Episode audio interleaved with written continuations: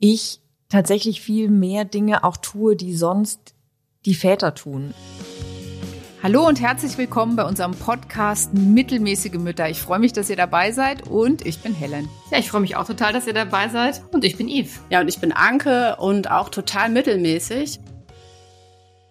Ja, wir sind heute, glaube ich, schon so ein bisschen aufgeregt, weil wir dürfen heute unsere aller, allererste Gästin bei den mittelmäßigen Müttern begrüßen. Direkt aus München zu uns nach Wiesbaden an den Küchentisch gekommen ist Christine Solf. Christine, ganz, ganz herzlich willkommen bei uns. Wir freuen uns total, dass du da bist. Dankeschön. Ich freue mich auch. Ich bin aufgeregt. Wir auch ein bisschen. Christine, wir haben uns ähm, mitten in der Corona-Zeit äh, kennengelernt, ähm, nämlich bei so einem, bei einer Podiumsdiskussion zum Thema New Work, damals noch mit Maske. Mhm. Können wir heute zum Glück ablegen. Ähm, du bist Soziologin, Doktor der Soziologie. Das äh, sollte man erwähnen. Männer machen das immer gerne, Frauen äh, unterschlagen das häufiger. Und äh, du krempelst in Sachen New Work die Unternehmen um. Du bist Künstlerin, hast gerade eine ganz, ganz tolle Vernissage. Äh, du kollagierst. Du musst uns gleich noch mal ein bisschen mehr dazu erzählen. Du bist natürlich Mutter. Und ganz spannend, äh, im Alltag ist aber eher dein Mann der High-Performer. Dafür sorgst du, wie du uns geschrieben hast, bei deinen Töchtern äh, für eine ordentlich feministische Grundausbildung. Also ich glaube, es gibt äh, viel zu reden heute. Als ich dich angerufen habe und gefragt habe, hast du Lust, bei uns im Podcast mitzumachen, hast du direkt Ja gesagt. Ähm, du hast gesagt, es sind ganz, ganz viele Themen, die dich triggern. Wir sind total gespannt. Wo haben wir dich denn da abgeholt? Aber mein erster Reflex war ja, wenn ihr eine Skala habt für Mittelmäßigkeit, zwischen so mittelmittelmäßig, schafft immer noch drei Muffins die Woche zu backen und Rabenmutter, bin ich da bei den schwarzen Vögeln. Also du siehst dich eher Ganz in der gerne. Schublade miese Mutter. Eher mies als mittelmäßig, wenn man die in Deutschland und Bayern üblichen Standards anlegt, ja. Den Muffins-Standard meinst du? Den Muffins-Standard, den, ähm, wenn ich in Berlin bin, abends muss ich weinen im Hotel, weil meine Kinder nicht dabei sind. Oh. Mhm. Also für dich gibt's, für dich, für dich gibt's keine Herdprämie, meinst du? Glaube nicht. Das heißt, wie können wir uns das vorstellen? Wie läuft das bei euch so zu Hause ab? Ich glaube, die, also der einfachste Weg, sich das vorzustellen, ist, ähm, sich eine ganz normale Ehe vorzustellen und dann einfach die ähm, zugeschriebenen und gelebten Geschlechter zu tauschen. Ich darf 100 Prozent arbeiten und machen, was ich möchte und mein Mann hat, ähm, ist selbstständig, teilt sich seine Zeit freier ein und kümmert sich darum, wo die Kinder am besten Ballett lernen, wann die Geigenlehrerin Zeit hat und all die anderen Dinge von Pausenbrot machen, Stifte kaufen, Stifte spitzen, Mathehausaufgaben kontrollieren, so weiter. Also den Tupperdosen-Wettbewerb, den muss, äh, Der muss er bestreiten. Ja, und das ist total spannend, oder? Ich meine, wie, wie geht er damit um? Ist er, fühlt er sich da sozusagen außerhalb der Wertung, weil er, äh, weil es vielleicht nicht so viele, äh, weil die Konkurrenz nicht so groß ist? Oder äh, ich meine, das hat sich ja vielleicht auch sehr geändert. Keine Ahnung, vielleicht gibt es jetzt viele Väter, die, äh, die Muffins machen und die Tupperdosen und so weiter. Oder wie ist das für ihn? Also vielleicht müsst ihr einen zweiten Podcast machen. Mit High Performing Dads. zu den mittelmäßigen Müttern Das ist auf dazu. jeden Fall ein spannendes Thema. Weil ich kann das, ich kann das, glaube ich, gar nicht für ihn, für ihn beantworten. Ich glaube, er hatte, also als wir angefangen haben zu tauschen, wollte ich da immer drüber reden, weil ich ja auch aus so einer ähm, Female Empowerment, Diversity Ecke komme und ich glaube, seit ich 14 bin, ständig über alles reflektiere, was mit meinem Frausein zu tun hat. Das belastet den Vater meiner Kinder jetzt nicht so. Der kümmert sich halt jetzt um diese Aufgabe, so wie er sich vorher um andere Aufgaben gekümmert hat, aber er hat jetzt nicht den Impuls gehabt, also ich habe ein Frauennetzwerk und er hat keine Männergruppe gegründet. Ja, und das finde ich das Interessante. Das meinte ich auch damit, ja, dass es ja dann vielleicht ähm, irgendwie, wenn man das als Mann macht, auch wiederum ganz anders ist. Aber du hast natürlich recht, dass es, äh, dass wir das deinen Mann fragen müssen. Ja, Also Aber wie ist das denn bei euch entstanden? Also seid ihr da so, du hast gesagt, irgendwann haben wir die Rollen getauscht. Also es war jetzt keine bewusste Entscheidung, sondern das hat sich einfach so ergeben. Ah, doch, das war schon eine bewusste Entscheidung, also von mir ausgesprochen. Ja, ich kann, ich bin schlecht im Teilzeit arbeiten, weil ich einfach schlecht Nein sagen kann, weil mich zu viele Dinge interessieren. Und dann habe ich versucht, Teilzeit zu arbeiten mit Kind Nummer eins und ähm, habe dann schon wieder Vollzeit gearbeitet, als Kind Nummer zwei kam und dann festgestellt, dass, also habe ich nochmal probiert, Teilzeit zu arbeiten und das ist wirklich nicht mein Ding. Ich möchte mich sehr dem hingeben, was ich tue und dem auch und da rumspielen und Freiheit haben und experimentieren können. Und dann haben wir tatsächlich irgendwann besprochen, dass das aber ein mieser Deal ist, also in einer Organisation zu arbeiten, wo man sich seiner Arbeit auch volle Kanne hingeben kann und dann aber um halb vier spätestens am Kindergarten zu stehen, dann eine Familienschicht zu machen und sich dann um zehn nochmal hinzusetzen. Und ähm, genau, und da mein, mein Mann selbstständig war, habe ich dann gesagt, ich mache total gern Karriere, ich will das auch machen, inklusive der dann damit einhergehenden ähm, Commitments, die man dann so im kleinen Familienunternehmen hat, wenn du sagst, ich bin jetzt die mit dem Gehalt, was jeden Monat sicher kommt und du bist ähm, der mit der freien oder selbstständigen oder eigenen Tätigkeit. Genau. Und mir erschien das als kluger, kluger Deal. Und es ist ja auch das Tolle daran, ist ja, dass ihr eigentlich nach der Persönlichkeit gegangen seid und nach dem, was zu euren jeweiligen beruflichen mhm. Lagen und vor allen Dingen zur Persönlichkeit passt. Ne? Ja, ich glaube, wir kamen von dem beruflichen, also vor allem von, von meinem beruflichen Bedürfnis. Mhm. Und dann hat sich das zum Glück so ergeben, dass äh, mein Mann auch gerne Vater ist und das mega macht. Ja, mhm. das hätte ja auch, also das hatten wir so nicht vor, weil wie willst du Eltern sein vorbesprechen? Ja, also bist du auf einer Skala von eins bis zehn auch immer geduldig genug? ja, du kannst es nur machen und ausprobieren und. Aber konntest du da auch ganz gut loslassen? Also ich habe zum Beispiel ähm, auch keine große Pause gemacht und mein Mann mhm. hat eigentlich auch immer äh, mich viel unterstützt. Meine Eltern haben mich unterstützt. Ähm, also ich hatte sozusagen nur die Schwangerschaft und ich glaube nach sechs Wochen oder so mhm. äh, habe ich wieder gearbeitet. Und ähm, also ich, ich hatte diese Unterstützung und trotzdem ähm, fand ich mich, also fand ich es oft schwer, irgendwie dann äh, nicht da zu sein und meinen Mann lassen, machen zu lassen. Also ich will nicht sagen, dass ich jetzt im Hotelzimmer geweint mhm. habe, aber ähm, wie, wie ging es dir so damit? Ich glaube tatsächlich ist mir das nicht so schwer gefallen. Ich versuche gerade im Kopf mit zu überlegen, weil man, weil als Soziologin hat man da ja so ein bisschen vielleicht eine komische Art, über sich selber nachzudenken und warum man Dinge macht und wie viel davon jetzt gesellschaftsgegeben ist, wie viel davon meine Trotzreaktion auf die gesellschaftlichen Erwartungen ist und was ich vielleicht wirklich will.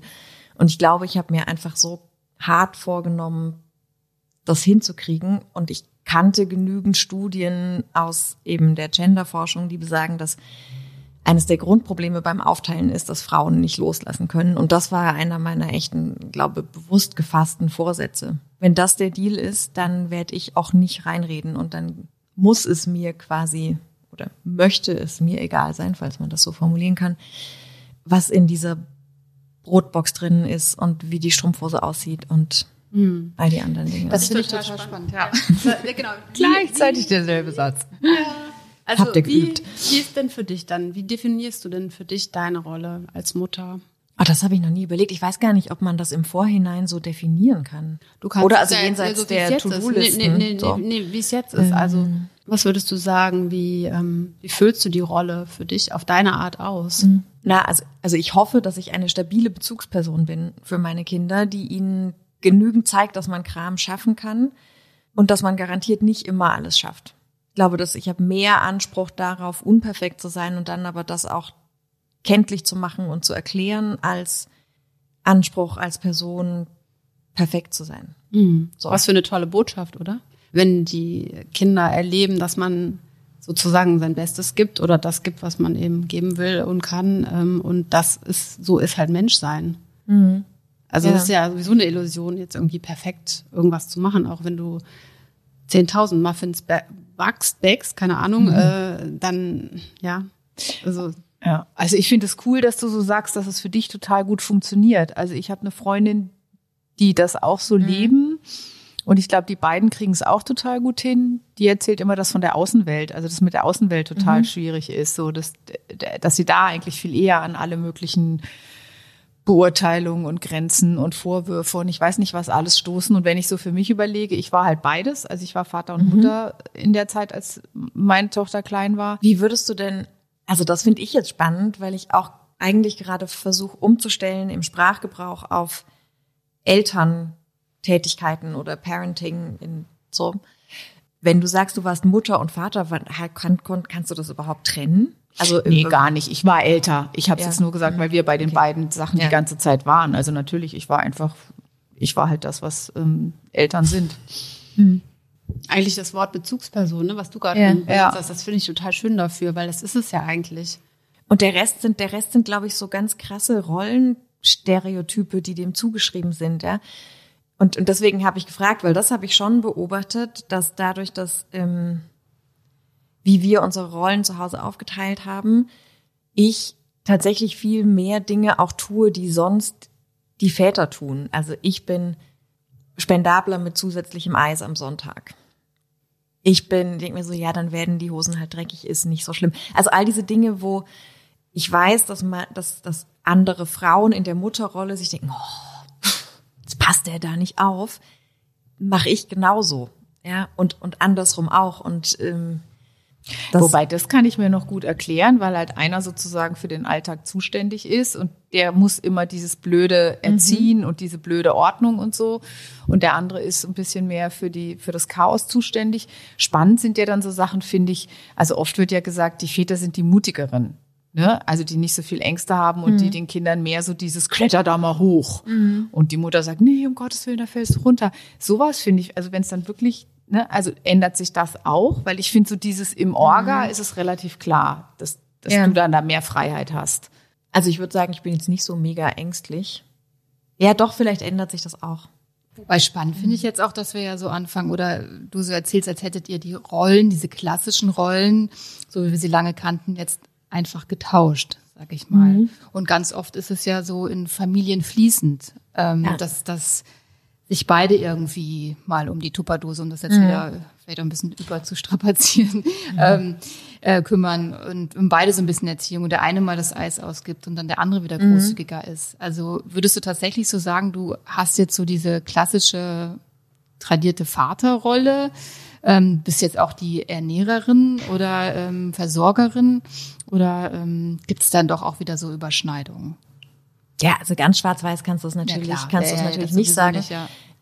Ich finde allerdings schon, dass mein, meine Familienkonstellation eher in die Kiste Belege für Simone de Beauvoirs These, dass wir zu dem Geschlecht, das wir leben, gemacht werden und mhm. nicht als das geboren werden gilt. So, weil als ich an, als wir angefangen haben in dem in der Aufteilung zu leben und es klar war, dass ich die bin, die auf jeden Fall morgen früh in den Flieger steigt irgendwo hin, ähm, war auch klar, dass ich nachts nicht aufstehe.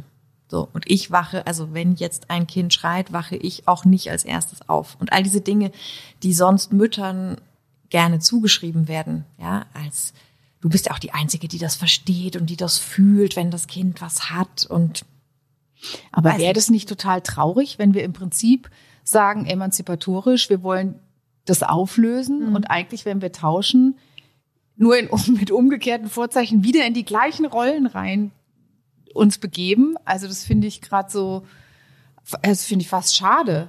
Weil eigentlich müsste ja so ein Tausch auch dazu führen, eben, dass es viel fließender wird, dass ja. viel mehr möglich ist, dass typisch weiblich, typisch männlich, typisch Ernährer, typisch, dass sich das irgendwie, äh, ja, dass man es viel, viel individueller füllen kann. Und wenn es sich wirklich nur umtauscht, klar, dann ist es mhm. ein Beleg dafür, dass es jetzt nicht unbedingt männlich-weiblich ist, aber es ist doch wieder sowas, Ne, es ist wieder eine totale Rollenzuschreibung. Aber es macht es trotzdem viel flexibler, weil ich meine, du kannst ja auch sagen, das ist eine bestimmte Phase, in der du es so aufteilst.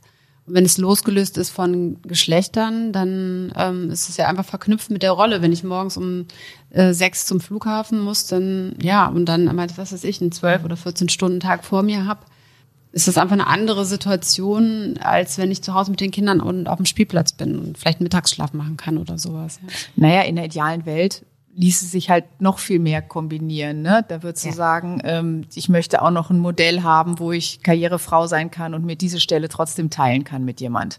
Ja, klar. damit ich auch noch Mutter sein kann. Mhm. Ne? Dann mhm. fängt es ja an, sich noch auf viel mehr Ebenen noch aufzulösen. Deswegen ne, das hake ich da gerade so dran, weil eigentlich sollte es ja dahin sich entwickeln, irgendwie durch so ein Change, dass das so deutlich wird und dann auch vielleicht beide sagen können, welchen Teil sie dennoch irgendwie leben wollen. Mhm. Ja, und du, ich finde, du hakst an, an einer sehr richtigen Stelle ein, wo wir aber irgendwie so kollektiv oder keine Ahnung einfach noch nicht so weit sind, ja, weil das würde ja voraussetzen, dass ähm, wir sehr unromantische Dinge tun. Also das ganze Elternwerden und Mutterschaftsding ist ja überladen mit so und dann fühlst du diese Hormone und diese Liebe und alles wird dir plötzlich klar und was ja nicht so ist. Ähm, und sich dann hinzusetzen und ähm, so ein ankisches Stärken-Schwächen-Profil abzugleichen als Paar und zu sagen, boah, nee, eigentlich und bei mir steht in den nächsten eineinhalb Jahren beruflich eigentlich das an, das möchte ich auch machen. Lass mal gucken und dann sprechen wir in 19 Monaten und machen einen Cut. Ähm, wie wenn du im Agilen dann so eine Retro machst, dann überlegst du, wie das war, welchen, welcher Anteil hat dir gefallen, wie würde man das weitermachen. Kann ich mir total gut vorstellen, setzt voraus, dass da zwei Menschen sitzen und je, wenn die Kinder älter sind, dann vielleicht die auch noch mitreden, ja, was sie jetzt cool fanden ja. in den letzten 19 Monaten und was Der User so. wird auch befragt. Der User wird befragt. Genau. Die Experience war nicht so gut mit der Tupperdose. Hätte ich lieber keinen Papa hat die fertigen Muffins da reingetan. So. Aber mir hättest du gar keine gekriegt. Genau. So. Und das würde man alles ausdiskutieren. Und das ist, ähm, weiß nicht, da gehen wir, glaube ich, als Menschen viel zu oft einer romantischen und biologistischen Erzählung noch auf dem Leim. Und deswegen führen wir diese Verhandlungen nicht. Auch weil wir dann ja sehr transparent sein müssten, was wir eigentlich wirklich wollen können und so weiter. Und das macht ja auch nicht jeder ständig, dass man sich darüber überlegt. Wenn wir aber diesen Reifegrad hätten, könnte man das mega aushandeln. Dann könnte man auch ganz andere ähm, Familienformen aushandeln. Ich fände es ja aus so vielen Aspekten total toll. Also das wäre wirklich für mich, also ich sage jetzt mal auch rechtlich, Institution Ehe betreffend, Absicherung, Versorgung, welche Punkte sammle ich für meine Rente. Mhm. Ähm, ich fände es super, man würde sich immer wieder zusammensetzen können und das verhandeln. Wer bringt mhm. was ein? Was ist das wert? Was bedeutet das? Und zwar zu einem Zeitpunkt, wo man zusammen ist, als Familie. Ne? Weil ja. die meisten verhandeln es, wenn sie sich wenn trennen. Sie sich trennen ja, und, ja. Ähm, und ich fände ich fänd's super, weil ich glaube, gerade wenn wir jung sind, haben wir diesen, diesen Blick da drauf noch nicht. Mhm und auch wirklich, was ist was wert? Also ne, das auch wirklich zu verhandeln und zu sagen, okay, und das ist das Wert für den, der zu Hause bleibt, aber eben, das ist auch dem, der arbeitet, total viel wert, dass die Kinder irgendwie mhm. super versorgt sind und nicht irgendwo hingeschoben werden. Also ja, ich finde das, es wäre toll. Also ja. Ja, und das würde auch voraussetzen, dass sich die Arbeitswelt so ändert, dass man ähm, auch die Möglichkeit hat, ja zum Beispiel phasenweise mhm. ähm, das macht der, macht der eine eine Phase und dann der andere eine Familienphase oder so, dass das halt auch besser möglich ist. Da fehlt halt auch noch viel. Ich meine, du bist doch auch in Unternehmen viel mhm. unterwegs. Ne? Wie ist denn da so deine Beobachtung? Ich muss noch eine Sache unbedingt loswerden. Ich finde das nicht unromantisch, weil du das gesagt hast. Im Gegenteil. Also dahinter steckt doch dieses, ich entscheide mich immer wieder neu. Und es ist, finde ich, viel romantischer, als ich habe jetzt angefangen und dann soll das, bis dass mhm. der Tod uns scheidet, irgendwie so weiterlaufen, mhm. was ja einfach nicht so ist. Also sicherlich gehört eine Portion Realismus dazu mhm. und eine Portion Reife. Aber dann finde ich, ist es total romantisch zu sagen, ich entscheide mich jetzt wieder dafür. Aber es ist lustig, dass du das sagst, weil ich habe jetzt auch schon die ganze Zeit. Entschuldigung, Anke. Also auch, die Romantik. Das, ja, so ja. Romantik ist tatsächlich, aber so Begriffe wie wir verhandeln das immer wieder neu aus. Wer bringt was mit in das Familienleben ein? Klingt ja immer so ein bisschen nach Pflicht, nach, nach Arbeit. Und das ist natürlich nicht die Vorstellung von Familie, von Mutter sein, von Vater sein. Aber es ist es natürlich mhm. im Alltag immer wieder. Und das ist ja, wahrscheinlich muss unsere Gesellschaft, äh, wir alle immer wieder, äh, ja, das, das darüber nachdenken, uns weiterentwickeln und, und vielleicht diesen, diese, diese, diese Vorstellung von uns, der wir immer so diesen äh, Romantikstempel aufdrücken, dass wir uns davon lösen, um da wirklich frei zu sein dafür. Aber das sind wir nicht. Also ich, ich tue mich auch noch mhm. schwer. Also ich habe das richtig gemerkt, wo ich auch denke, Boah, das klingt jetzt aber, ey, mein Gott, das Hauptsache ihr seid glücklich und was sagen denn die Kinder und Hauptsache was, wie geht's denn deinem Mann und so. Also das alles mhm. lag mir ja. so gerade als erstes so auf der Seele ja. und bist du auch wirklich happy damit und so. Aber ähm, ja, weil ich auch noch in diesen alten Romantikmustern mhm. denke. Also ich glaube, es geht halt auch darum, dass man eine gewisse, so eine Spannung halt auch aushalten muss, ja, weil wenn du, du musst halt sozusagen, wenn du das eine machst, verzichtest du teilweise auf das andere und mh, mm, mit Romantik oder so kann man das natürlich äh, sozusagen so ein bisschen einwickeln oder vielleicht auch verschönern oder sowas. Ähm, aber das Verhandeln, also mir ging es auch so, dass ich das irgendwie so eher unangenehm finde, ne, das mit so einem nüchternen Begriff zu verbinden. Aber in Wahrheit ist es, ähm, wäre es gerechter und wäre es auch ähm, angemessener, um Entwicklung zum Beispiel auf verschiedenen Ebenen zu ermöglichen. Also ich meine, man entwickelt sich total als, also im Umgang mit den Kindern, aber eben genauso entwickelt man sich, wenn man berufliche Chancen nutzt. Mhm. Und im Idealfall wäre es ja, wenn man Lust darauf hat, so, dass man ähm, beides erleben kann. Mhm. Ja. Und, und ganz spannend ist, glaube ich, auch, dass unsere Kinder da oftmals schon viel weiter sind. Also ich erlebe das jetzt auch schon so bei Diskussionen, dass wenn mein Mann und ich uns manchmal so in so klassischen Fragen in die Koppel mhm. kriegen, dass dann eigentlich beide, also äh, unser Sohn und unsere Tochter manchmal so einhaken und so, was, was, was, was redet ihr denn hier eigentlich? Ne? So, also ich, ich hoffe zumindest oder ich habe hab da wirklich den Eindruck, dass die da schon eine Runde weiter sind. Und, und was wäre das dann zum Beispiel, wo die so euch das so ja, also es ist jetzt so schwer, so irgendwie so ein konkretes Beispiel, aber wo, wo dann so nach so einer Diskussion ähm, dann ganz oft so unser Sohn dann oder zu mir dann oft sagt, das darfst das doch jetzt gar nicht so, so hat Papa das doch jetzt gar nicht gemeint und ähm, bist du da nicht irgendwie viel so streng, was er jetzt irgendwie alles machen musste. Also es ist jetzt blöd, dass jetzt irgendwie mir kein konkretes Beispiel an, äh, einfällt, aber so, wo ich merke, so der dieses, oder findet, oder wenn ich dann mich manchmal dann vielleicht sogar in so einer Situation aufrege, was hätte schon alles machen können, weil ich doch mhm. irgendwie gearbeitet habe und so und dann, dann sehen Kinder das irgendwie dann oft ganz anders und, und, und ziehen mich dann auch wieder so ein bisschen zurück und äh, aus dieser Rollenverteilungsschleife so raus. Und weißt du, was, glaube ich, ja? auch dahinter stecken kann, ist irgendwie dieses, dass vieles bei uns jetzt halt noch, also würde ich auf jeden Fall bei mir so sagen, läuft halt unbewusst. Also dass wir, dadurch, dass wir nicht gewöhnt mhm. sind zu verhandeln, nicht gewöhnt sind, auch die Kriterien, nach denen wir zum Beispiel entscheiden, auf den Tisch zu legen, ja, sondern dass es eigentlich so ist, dass man wurschtelt sich da irgendwie am Anfang was zurecht, dann diskutiert man vielleicht auch mal, okay, ja, der eine verdient halt mhm. halt meinetwegen viel mehr Geld, dann sind die Würfel gefallen, der andere hat vielleicht sowieso auch mehr mhm. Lust zu dem Zeitpunkt, mehr Familienarbeit zu machen, okay, und dann geht das los und dann gehen zum Beispiel die Karrieren auseinander. Der eine verdient dann deutlich mehr und der andere kann eigentlich gar nicht mehr den Versorgerpart übernehmen und so. Und, und dann läuft vieles, glaube ich, auch so unbewusst mit. Ne? Mhm. Und, äh, und dann äh, kommt man halt in so Situationen, wo man vielleicht eigentlich frustriert oder genervt ist über bestimmte Zustände und sie eben nicht wirklich frei entschieden sind, sozusagen. Mhm.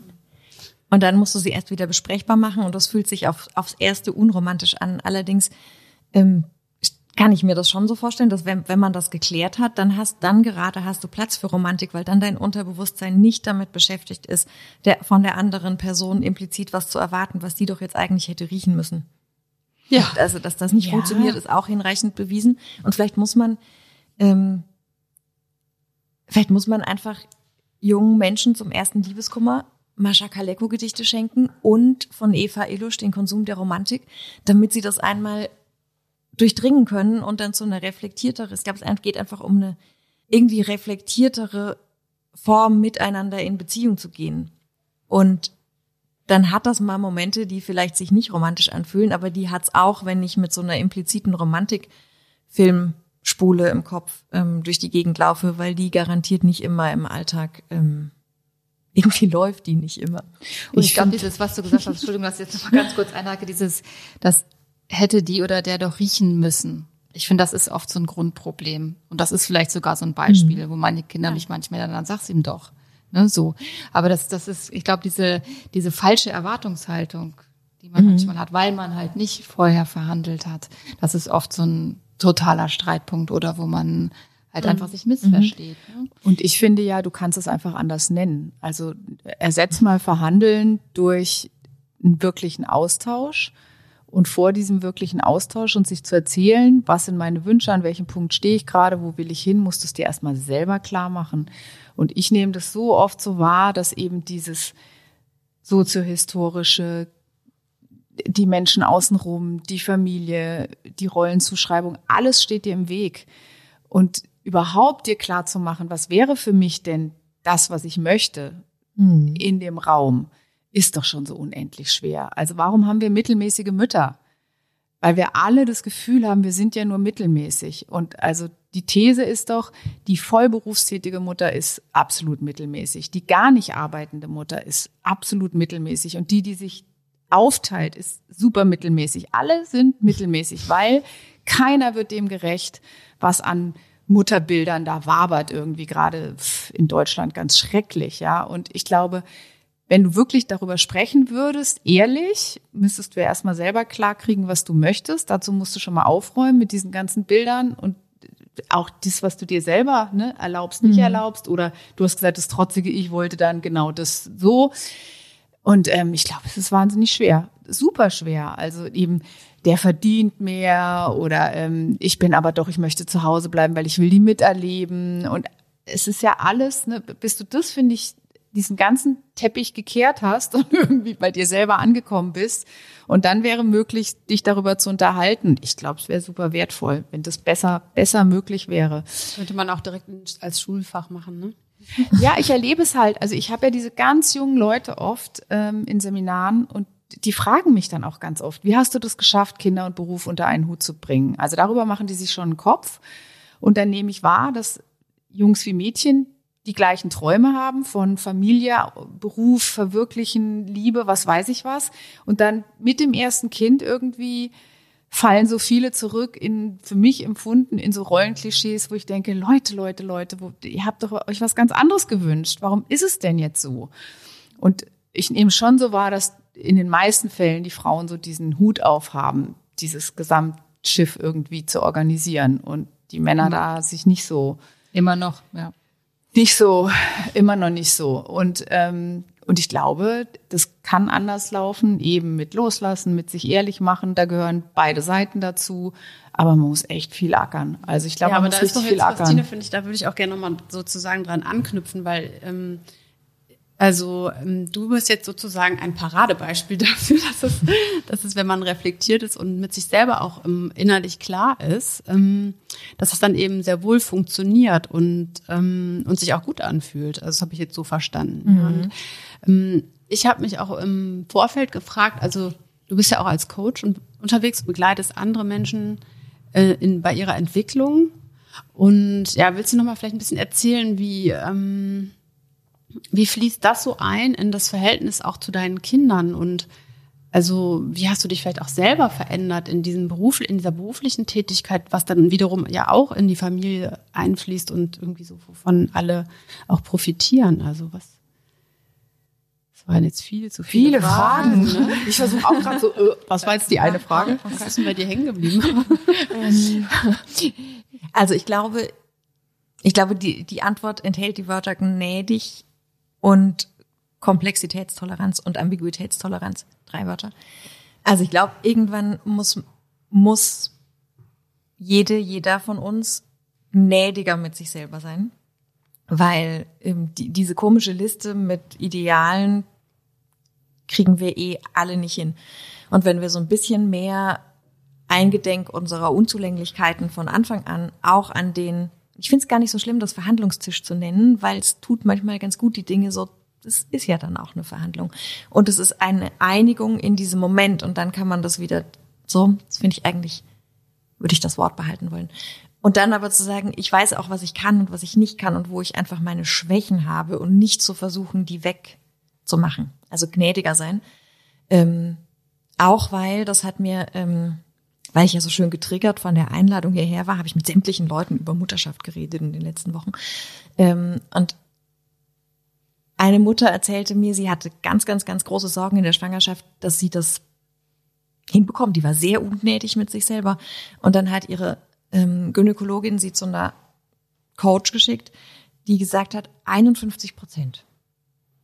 Du musst 51 Prozent schaffen. Mehr nicht. Alles andere ist auch schlecht für dein Kind, was als Argumentationsfigur dann wieder lustig ist.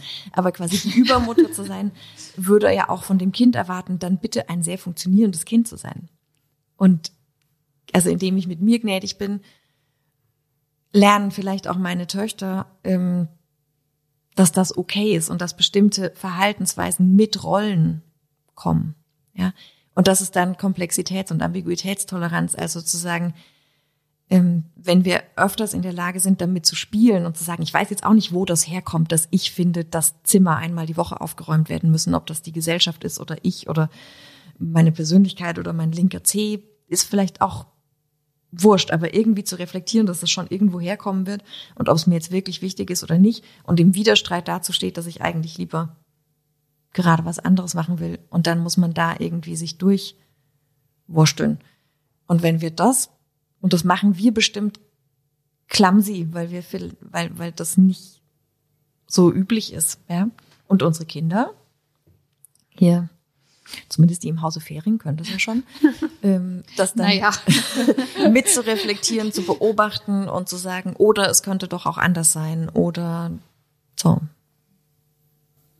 Also den Umkehrschluss finde ich total interessant. So dieses, wenn ich überperfekt bin, erwarte ich auch von meinen Kindern oder sie haben das Gefühl, auch wahnsinnig perfekt sein zu müssen. Ich glaube, das ist ganz spannend. Und da bist du natürlich auch ein äh, spannendes Vorbild für deine Töchter. Du hast ja auch eben, also ich habe es in der im Vorgespräch hatten wir schon mal darüber geredet, aber du hast gesagt, äh, dir ist auch wichtig, denen so eine ordentliche Packung Feminismus äh, mitzugeben. Ähm, ja. Was ähm, ist es schon gelungen oder wie, wie, sind deine Töchter da so drauf? Na, ich hoffe. also da paust sich schon was von durch. Also ähm, die reden schon mal anders. Die haben auch dadurch, dass sie, dass sie uns in dieser ungewöhnlichen Konstellation haben, machen die natürlich viele ähm, einfach auch viele Tätigkeiten zu Hause, die mein Mann tut im klassischen, in der klassischen Aufteilung. So, weil ich bin, oh Gott, ich bin sehr im weiblichen Stereotyp verhaftet, was Reparaturarbeiten jeglicher Art angeht. Macht nämlich gar nicht. Ähm, so, und das machen die aber mit Papa auch. Also die sehen schon mal, wie sich die Dinge mischen. Und ich bemühe mich auch immer, das zu kommentieren. Und ich nehme auch wahr, dass sie Sachen beobachten und dass die Sätze sagen wie, ähm, ja, dann könnten die mal zu uns nach Hause kommen und gucken, da ist es anders oder so. Also die, da bleibt schon was hängen. Die würdigen das auch so, dass es. Zumindest sehen sie mehr Optionen und das scheint sie nicht zu überfordern. Also auch das ist ja, finde ich, in dieser Elternschaft, Vorbild, Diversity, Gender-Debatte so eine lustige Vorstellung, dass Kinder nicht mit Komplexität umgehen könnten. Dass die, wenn sie nicht die Mutter als Zurechnungsperson am Herd und den jagenden Vater draußen haben und auch genau in der Gender-Aufteilung, dass das dann ganz schwierig für die ist. Und das stimmt ja einfach mal nicht weil man viel mehr mit, auch mit ganz kleinen Kindern besprechen kann und ihnen erklären kann, wenn wir selber uns das trauen und selber sagen, okay, für mich fühlt sich das jetzt ungewöhnlich an, aber ist halt nur, weil ich so geprägt bin und dann irgendwie weitermachen. Ich probiere es mal aus. probier's also ich muss aus. es eigentlich ausprobieren und dann gucken, wie es sich eben anfühlt. Ne? Ja. Also, frag noch mal in zehn Jahren. Ja, aber das ist super, wenn es gelingt. Ne? Also ich habe eine Freundin, wo die, ähm, also die eine Tochter von drei Töchtern, die hat sich dann eine Zeit lang schon bitter beschwert, dass sie nicht kam an der Schule und abgeholt hat und sie nicht da war und Muffins gebacken hat und sie nicht da war. Und das, also die musste dann erst 16 werden und dann hat sich das wieder, die Sehnsucht nach der Mutter, die zu Hause ist, hat sich dann wieder gelegt. Aber ähm, wenn das funktioniert, ist es cool. Also dann ist es scheinbar offen genug. Also dass sie sozusagen das in beide Richtungen irgendwie äh, denken dürfen. Ja. Also die, die Gefühle gehen ja nicht weg. Also ich mir fehlen meine Kinder auch, wenn ich weg bin. Ich mag nur dann nicht heulen müssen quasi oder unglücklich sein müssen oder deswegen nicht wegfahren müssen. Und ich habe ähm, also wir haben auch Gespräche, dass die, wenn ich meinen Koffer packe, sagen, das finde ich doof, dass du wegfährst. Wir hatten uns, also lustigerweise gerade nach Corona war natürlich, dann war ich plötzlich immer da. So. ähm, und ich finde, mein Ding, was ich Ihnen mitgeben möchte, ist, das ist jetzt so eine Situation, wo sich zwei Sachen widersprechen. Ich verbringe auch gerne Zeit mit dir, ich bringe dich auch gerne ins Bett und ich mache meinen Job wirklich gerne. Und zu diesem Job gehört, dass ich morgen in Hamburg bin. Und deswegen packe ich jetzt meinen Koffer. Und ähm, und dann lasse ich sie damit, weil dafür gibt's auch kein Pflaster, weil diese, weil, weil widerstreitende Wünsche kenne ich jetzt wenige Leben, wo jemand die komplett eliminiert hätte, ja. Oder so. Ist ja Ähm, einfach nur ehrlich. das ist dann Also es ist ja. Ja. einfach ehrlich und es ist sozusagen mit gewissen Traurigkeit oder, oder Verzicht verbunden, aber genauso auch mit dem Genuss zum Beispiel, was zu, tun zu können, was man liebt, ja, weil das, das sehen sie an dir ja auch, dass du eine Arbeit hast, die du liebst oder dass du Talente entwickelst und weiß ich nicht, deiner Kunst folgst. Darüber haben wir jetzt noch gar nicht gesprochen. Du machst ja auch, arbeitest ja auch künstlerisch und, und hast viel, so, so glaube ich, äh, für dich immer wieder neue Dinge entdeckt, die dich faszinieren und das alles fließt doch auch ein in das Muttersein, oder? Ja, also ich glaube überhaupt, dass wir das nicht so, dass das alles miteinander verwurstelt. ist. Genau, aber ja, ich finde, dieses, dem, wenn man sich erlaubt, sag mal, sich erlaubt, sich zu äh, entfalten und sich dafür auch Zeit zu nehmen und das mhm. auch möglicherweise auf Kosten von gemeinsamer Zeit mit der Familie oder sowas, mhm. dann, dann profitiert aber auch, glaube ich, die trotzdem die Familie davon, weil man, weil das wieder einfließt auch in das in das Ganze. Ja, da, also prinzipiell würde ich auch sagen, Kinder mit Eltern, die mit sich selber tendenziell glücklich sind, sind haben auch eine gute Chance, auch glücklich zu sein mit ihren Eltern. So, wenn man Alle das drei nicken, sieht jetzt keiner, aber wir genau. ja. Wir sind schon selber wie die Kinder, die Videotelefonie gewöhnt sind, oder? Und gar nicht verstehen, warum man da jetzt Sachen sagen muss. Ähm, Podcast. Was, was tatsächlich vielleicht aus dem, was ich künstlerisch mache oder auch in der, in der Begleitung von Organisationen mir zugute kommt, ist, dass ich mir vielleicht eins leichter tue, ähm, mir dann Rituale auszudenken, die uns durch die, durch die Komplexitäten, die wir uns da selber hinstellen, durch lavieren. Ja, also ich habe zum Beispiel einen magischen Briefkasten. Ähm, das ist ein Pappbriefumschlag, der vor der Tür meiner kleinen Tochter steht und wenn ich verreise, dann stecke ich da was rein. Und das ist jetzt auch kein krass komplexes Ritual. Aber tatsächlich haben wir irgendwann überlegt, wie wir mit dem, dass sie das doof findet, dass ich weggehe und dass ich aber gerne weggehen will, wie wir dem was Schönes geben können. Und gerade ist es der magische Briefkasten. Mit der älteren Tochter hatte ich das Ritual, dass sie mir ein Kuscheltier mitgibt und ich habe das dann auf meinem Hotelbett fotografiert. Und dann waren wir, dann, dann macht man so ne? Verbundenheitsschnüre, ja. Und vielleicht ist das so ein Ding. Ich muss überlegen, was ich, was ich da haben will. Also ich will eine bestimmte Summe Geld, weil ich will ein bestimmtes Leben führen. Also muss irgendjemand der erwachsenen Menschen dafür sorgen, dass das irgendwo herkommt. Und dann kann ich das verhandeln. Ich möchte Verbundenheit fühlen und dann kann ich sagen, was sind meine Rahmenbedingungen? Ja, gibt es jemand, der viel verreisen muss oder gibt es jemand, der komischen Schichtdienst hat? Und wie schaffe ich dann trotzdem so eine Schnur ähm, zwischen einem? Gibt es ein ganz, ganz, ganz tolles Kinderbuch über die Liebe vom Zuckersüß Verlag, wo das mit so einer Schnur, das kann ich auch sehr empfehlen. Gibt es mittelmäßig auch mit einem goldenen Band.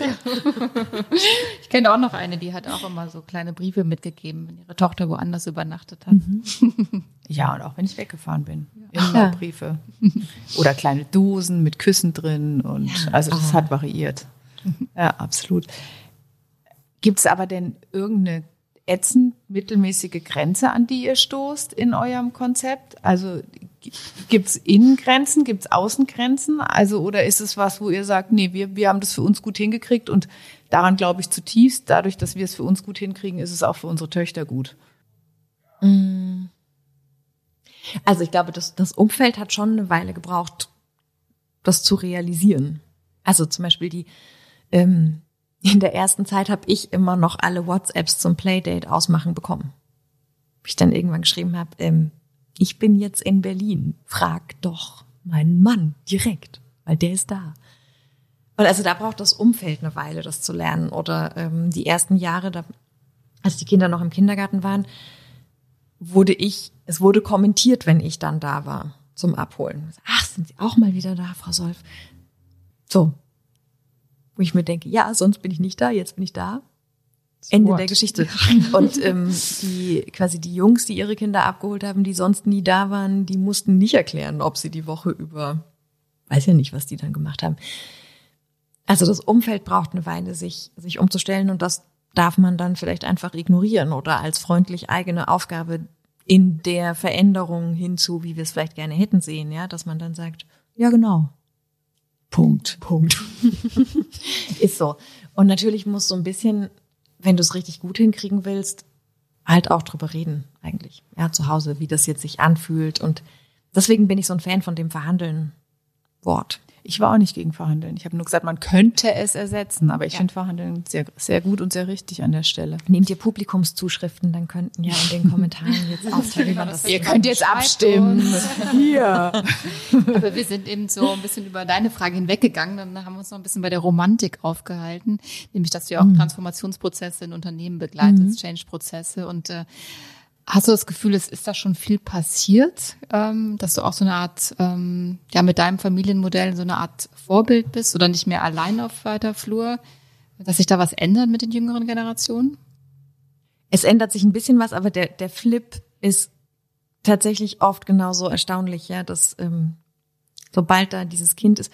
Und es liegt an ganz, ganz vielen Faktoren, dass wir, ähm, dass es schwieriger ist für Menschen über Geld zu reden, zumindest in unserem kulturellen Kontext, als über Sex. Das heißt, ähm, und dann beredest du das nicht und dann ist es aber so eine Art zwingend logische Schlussfolgerung, dass die Person, die mehr Geld verdient, weiterarbeiten geht. Das wird ja gar nicht als Entscheidung betrachtet, weil da müsste es ja eine Unsicherheit vorher geben, sondern das ist so ein gegeben Ding. Und da unser Beuteschema relativ unmodern geblieben ist, ist das total oft so, dass dann die Frau weniger verdient als also das Beuteschema im, im pa in der Partnerwahl und die der Gender Pay Gap beides tragen nicht dazu bei, dass diese dieser Entscheidungsmoment sich irgendwie zu einer Verhandlungssituation hin entwickelt, sondern es ist ein Nee, ist ja eh klar. Hase, dann gehe ich mal jagen und du machst das zu Hause. Ähm, plus, was tatsächlich, glaube ich, leider immer noch rein kickt, trotz aller Modernisierung und so weiter, ist, ähm, dass es ja diese gläserne Decke in Organisationen immer noch gibt. Und dass zumindest in, ähm, in akademischen Büroberufen die biologische, das Ticken der biologischen Uhr mit dem Moment gleichzeitig kommt, wo es echt gerade mal unbequem wird. Weil gute Arbeit abliefern alleine nicht mehr reicht und du jetzt mal gucken müsstest, was deine Ellenbogen so können oder zumindest wie viel du ähm, Bühnenpräsenz zusätzlich zu deiner fachlichen Arbeit noch aufbringen magst, um jetzt Karriere zu machen.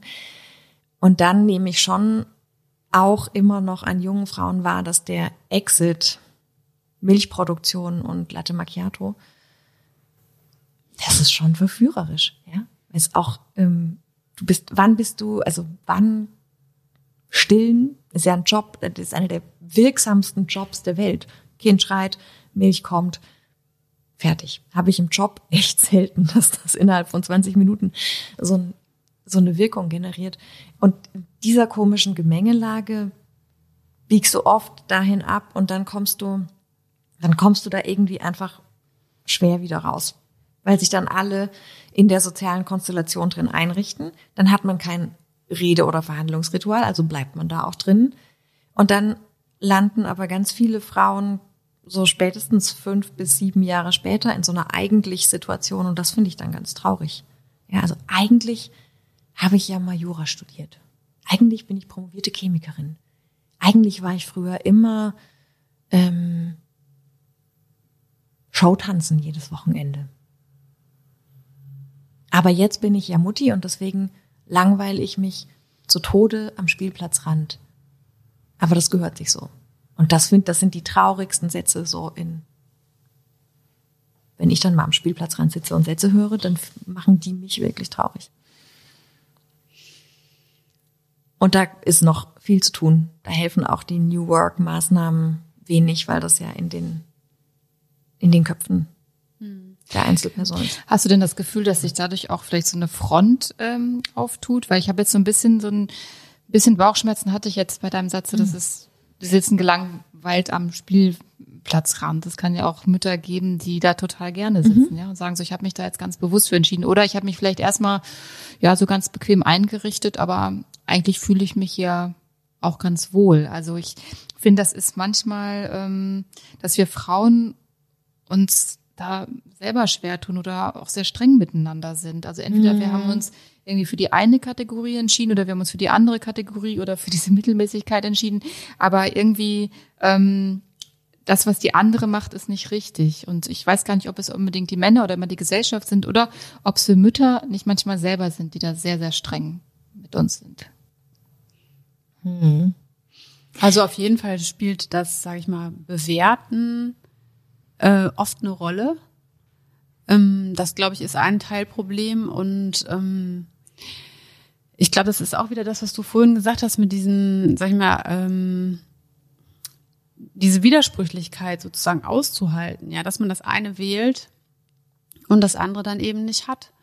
Und, und so, äh, und ich glaube, der Punkt ist entscheidend, dass man sich, dass man dann ehrlich mit sich selber ist und dieses eigentlich würde ich gerne oder eigentlich mhm. war ich mal, halt auch zulässt. Also das ist eigentlich der Punkt. Und dann hast du völlig recht, ich finde ich auch mit dem, also äh, wir würden uns alle gegenseitig irgendwie gut tun, wenn wir das mehr äh, würdigen würden, wenn jemand das auch macht und dann auch es, es möglich ist, wieder da rauszugehen und, und was zu verändern oder so.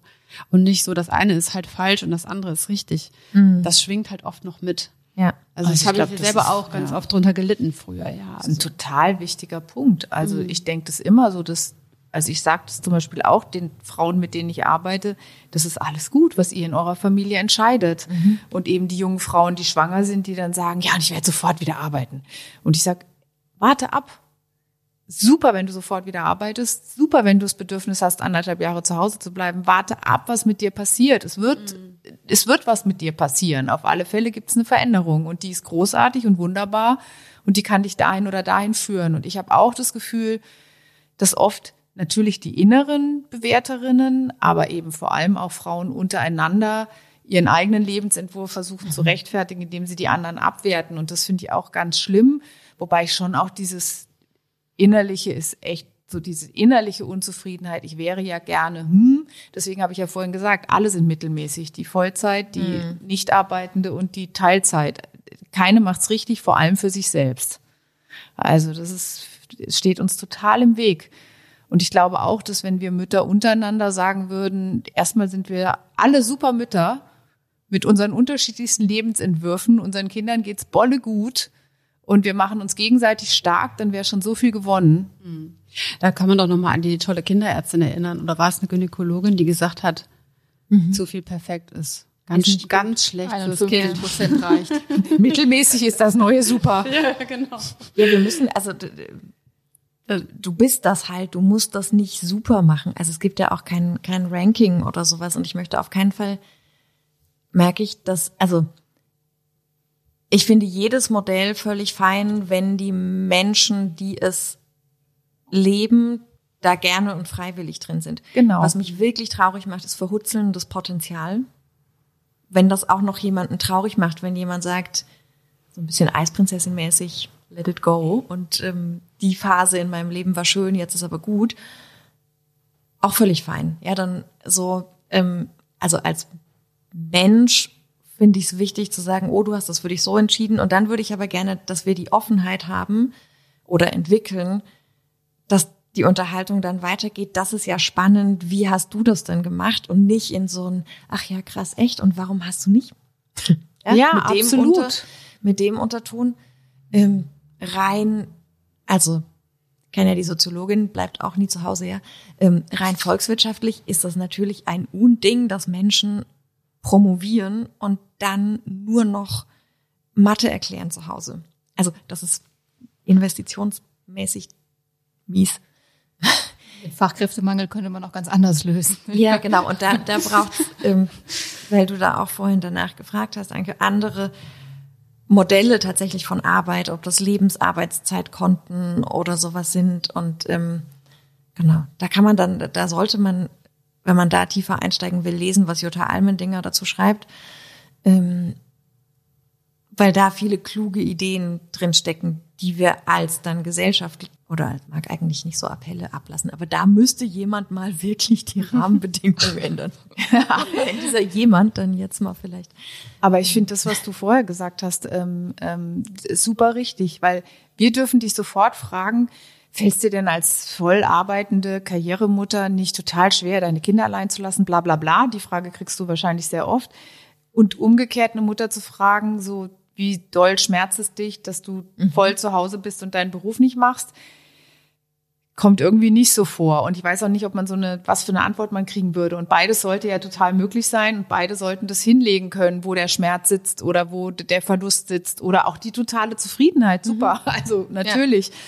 Und ähm, wahrscheinlich ist in uns allen von allem ein bisschen, Beides, ne? Also genau. beides drin. Und das wäre schon ein riesen Fortschritt, wenn das einfach auf den Tisch gelegt werden könnte und man sich darüber austauscht mit Interesse, wie du gesagt hast, ohne sofort, ich muss das andere erstmal runterranken, damit mein eigenes nicht so schlecht dasteht. Ja. Vielleicht macht das ja euer Podcast genau das, dass man sich verschiedene Modelle angucken kann, ohne dass es ein Werbefeature für das eine ist. Es wäre die Hoffnung. Trifft's auf die zwölf. Ach, super. Sina, wir wussten, warum wir dich als erste Gästin eingeladen haben. wir haben ja mal eine äh, Letzte Frage, obwohl ich noch gar nicht so richtig zum Ende kommen will. Nee, können wir bitte verlängern? nee. Das war so spannend. Also wir können ja auch mal anfangen, wir laden Gäste einfach mehrfach ein. Ja, wir machen, daraus machen wir eine Serie. Genau. Wir hatten ja eben schon so ein paar Steps, wo wir gesagt haben, wir sind mal gespannt, was dann deine Kinder in zehn Jahren sagen. Können sie auch schon nach zwei Jahren befragen. ja, das finde ich auch super. Also wie unsere letzte Frage, die wir uns so vorgestellt haben, ist, ähm, was ist das Schöne am mittelmäßigen Muttersein? Sie lächelt. Ja. Oh, das Allerschönste ist, dass ich wirklich gerne tanzen gehe und ich gehe einfach bis halb fünf morgens tanzen und dann weiß ich, dass ich müde bin am nächsten Tag und das ist mir richtig wurscht. Also die Freiheit, die es mir schenkt, ist für mich das Schönste daran. Und das, ich mache das in der Gewissheit, dass es nicht schlimm ist für Kinder, einen Tag lang eine übermüdete Mutter zu haben.